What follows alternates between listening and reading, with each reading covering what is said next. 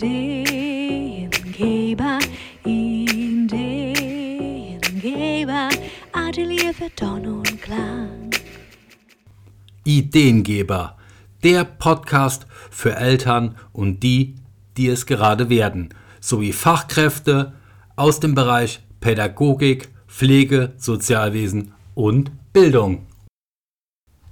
In der heutigen und den folgenden drei Ausgaben widmen wir uns gemeinsam methodischen Praxisansätzen aus den Bildungs-, Lern- bzw. auch Förderbereichen der holistischen Klangpädagogik.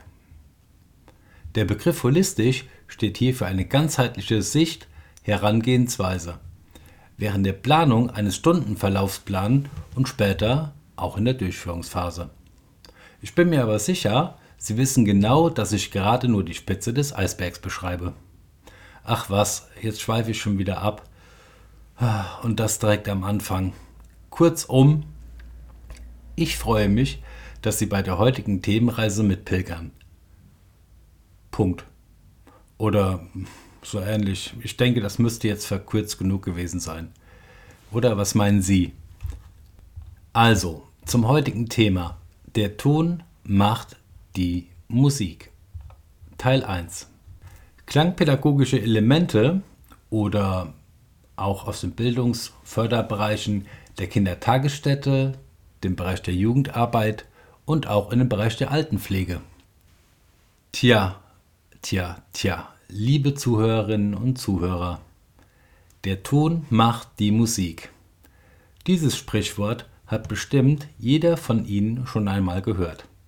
Hinter dem Kern dieser Aussage steckt mehr, als es im ersten Augenblick vermuten lässt.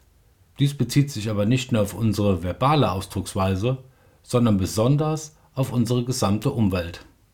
In unserem schnelllebigen Alltag empfinden wir unterschiedliche Geräusche, Töne und Klänge auf den individuellen Sinnesebenen. Wenn Sie jetzt einmal nachdenken und Ihnen irgendein Lied in den Sinn kommt, was Sie besonders gerne hören, verbinden Sie damit Freude oder haben Sie Gedanken an die Vergangenheit? Nun stellen Sie sich eine Baustelle mit Arbeitslärm vor. Was haben Sie da für Erinnerungen und Eindrücke? Laut, grelle, dumpfe Töne oder Körpergefühle wie Hektik, Stress, genervt sein, müde oder auch Kopfschmerzen und Migräne. Auch bei Menschen, die täglich solchen Faktoren ausgesetzt sind, beeinflusst das diese so extrem. Trotz vermeintlicher Abhärtung nach längerer Zeit spürt der Organismus das trotzdem. Sie kennen das doch auch, dass Sie das Gefühl haben, dass Ihnen alles in den Knochen hängt. Aber in der fachlichen Umgangssprache wird dies als exogene Lehren oder auch Entwicklungsfaktoren bezeichnet. Das bedeutet im Umkehrschluss Einflüsse, die von außerhalb, wie zum Beispiel durch das soziale Umfeld, die Gesellschaft, die Natur, besondere Lebensereignisse oder auch in dem Moment, wo ein Lern- oder Förderangebot stattfindet, situationsunbedingt wirken. Bei Ihnen bei mir, bei Jung und Alt, wir alle treiben in den Massen, der audiblen und visuellen Reizüberflutung. Als ich mal wieder an einem wiederholten Nachtbereitschaftsdienst im September 2018 nach elf Jahren meiner Ausbildung zum staatlich anerkannten Erzieher den Entschluss gefasst, mich mit meiner pädagogischen Arbeit selbstständig zu machen und meine Leidenschaft, die Musik und Studioproduktion und auch Auflegen mit Vinyl und Schallplatten sollte sich doch effektiv, so war mein Gedanke zumindest, mit pädagogischer Bildungsarbeit verknüpfen lassen. Ohne genau zu wissen, was mich dort erwartet, habe ich dann kurze Zeit später am Computer gesessen, im Arbeitszimmer und in die Tastatur gehämmert. Ja, und was war das Ende vom Lied? Ich bin auf eine Ausbildung oder eine Weiterbildung vielmehr zum Klangpädagogen und Klangtherapeuten gestoßen. Unbeständig, zuvor in wechselnden Positionen, für unterschiedlichste pädagogische Bildungsbereiche, mal hier, mal dort, bundesweit, konnte ich verschiedenste heranwachsende Bedürfnisse bei heranwachsenden Individuen feststellen. Die Bedürfnisse wurden meistens mit dem Alter der einzelnen Personen immer größer und umfangreicher. Und so fiel es meistens schwer, situationsgerecht, methodisch und auch didaktisch angepasst zu planen und ja, an die Aktivitäten vollends heranzugehen. Also, kurz gesagt, ein praxisrealistisches, nicht standardisiertes Kursangebot mit Klang musste her. Nun, in meinem Atelier für Pädagogik, Sprache und Klang namens Klangroom entwickle ich ergänzende Einrichtungskonzepte mit verschiedensten Trägerschaften zusammen. Das bedeutet, gemeinsam mit Teams in Teamweiterbildungen, interaktiven Elternabenden, Vorträgen, Klang- und Kursangeboten und die Gestaltung von ganzheitlichen Klangräumen, natürlich von jung bis alt.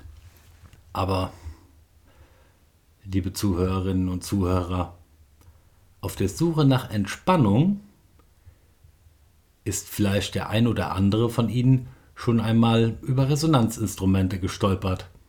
Und hierzu gehören bei weitem nicht nur Klangschalen.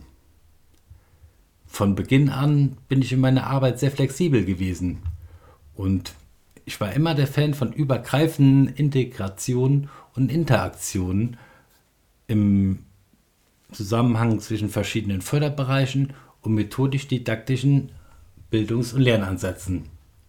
Aber ich war auch immer ein Fan von verschiedenen Blickwinkeln und Sichtweisen, auf die es ankommt. Und genau zu diesem Thema werden wir uns jetzt heute und auch in den nächsten und kommenden Ausgaben widmen. Ja, heute würde ich sagen, rollen wir aber mal das Feld von hinten auf.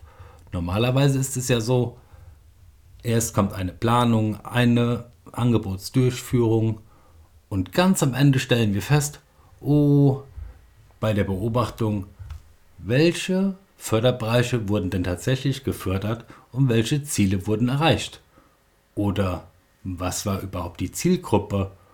Oder welche Schwerpunkte können wir inhaltlich mit unserem Praxisangebot setzen? Ich muss ganz ehrlich zugeben, das, was ich Ihnen jetzt sage, werde ich kurz ablesen, damit es etwas ja, zügiger vonstatten geht. Und zwar zu einigen der verschiedenen ähm, Auffälligkeitsbilder gehören unter anderem Wahrnehmungseinschränkungen wie Autismus oder Asperger, Ticks und Zwänge, Konzentrationsschwierigkeiten, Hyperaktivität, also ich sage jetzt mal in Anführungsstrichen ADS.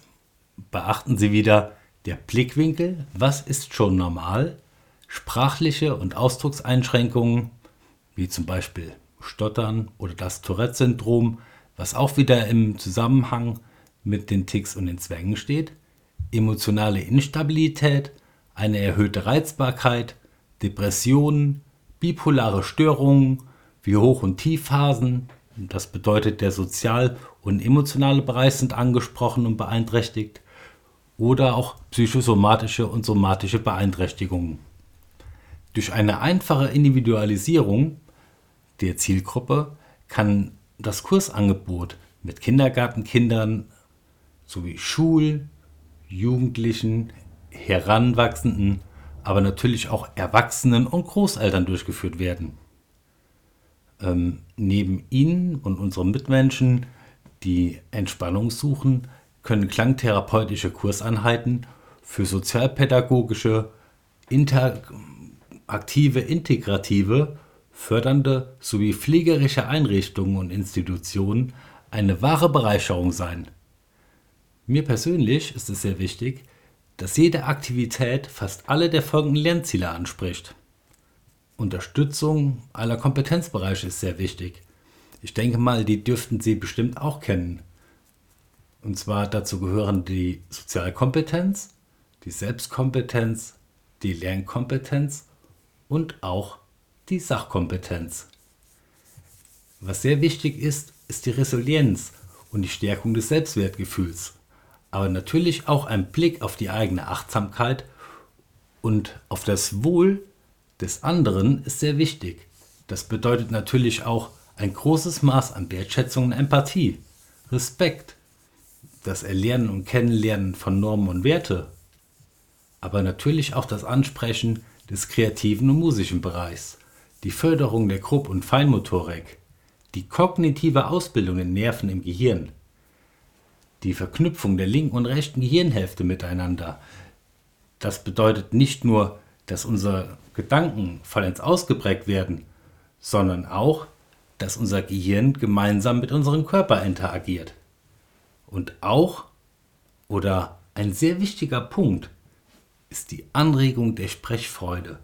Die Kinder sollen lernen zu kommunizieren und sich zu unterhalten. Aber wie und womit wird hier gearbeitet, fragen Sie sich jetzt bestimmt. Tja, ich habe es ja eben schon kurz angeteasert. In den nächsten drei Ausgaben hören und erfahren Sie einiges über Resonanzinstrumente zum Experimentieren mit allen Sinnen.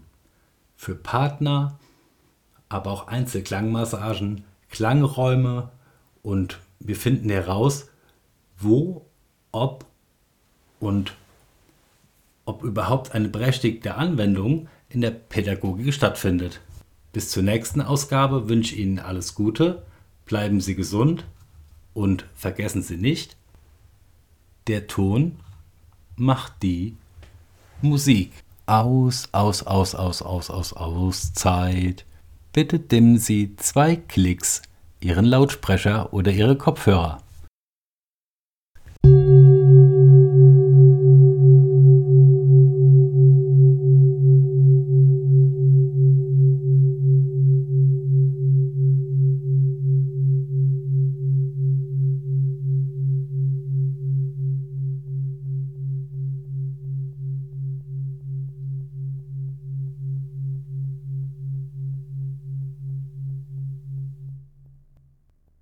Teil 2 Töne spüren und sehen.